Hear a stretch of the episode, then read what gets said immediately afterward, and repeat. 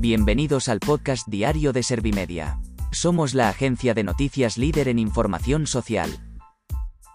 ¿Te has perdido lo más importante que ha ocurrido en la jornada de hoy? A continuación te cuento en menos de un minuto los titulares más destacados de este viernes 8 de abril de 2022.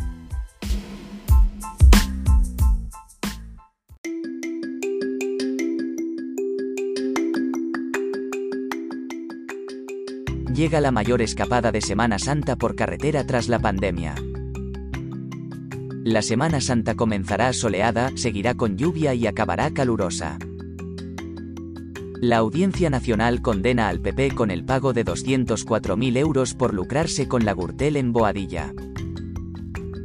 Bolaños aplaude la nueva etapa de lealtad y confianza que España ha abierto con Marruecos. La incidencia de COVID-19 cae 6 puntos en la población vulnerable. Sánchez asegura que han llegado a España 110.000 refugiados ucranianos y que 47.000 ya están regulados.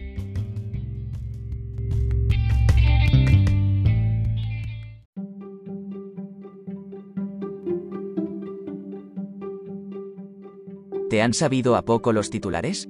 Pues ahora te resumo en un par de minutos los datos más importantes de estas noticias. Llega la mayor escapada de Semana Santa por carretera tras la pandemia.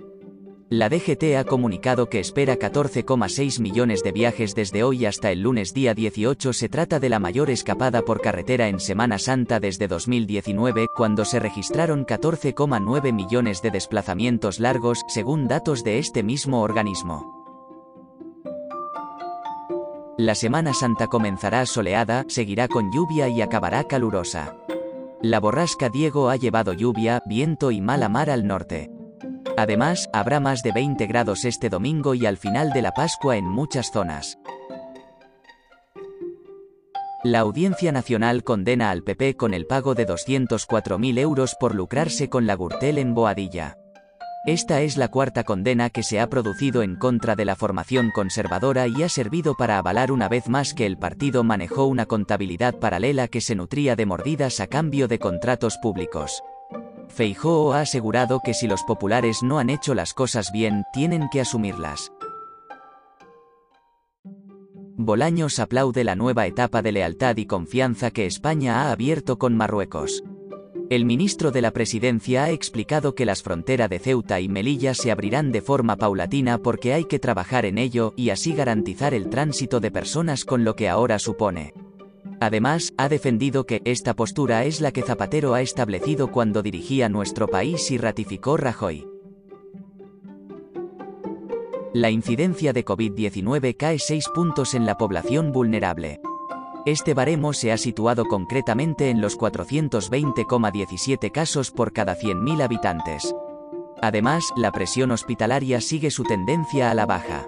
El Ministerio de Sanidad ha reportado un total de 11.627.487 casos y 103.104 muertes registradas por coronavirus desde que comenzó la pandemia en España. Sánchez asegura que han llegado a España 110.000 refugiados ucranianos y que 47.000 ya están regulados. El presidente del gobierno ha asegurado que el centro de acogida, ejemplo de coordinación entre Barcelona, Cataluña y gobierno. Según ACNUR ya hay más de 4,3 millones de refugiados huidos a otros países y 7,1 millones de desplazados internos en seis semanas de guerra.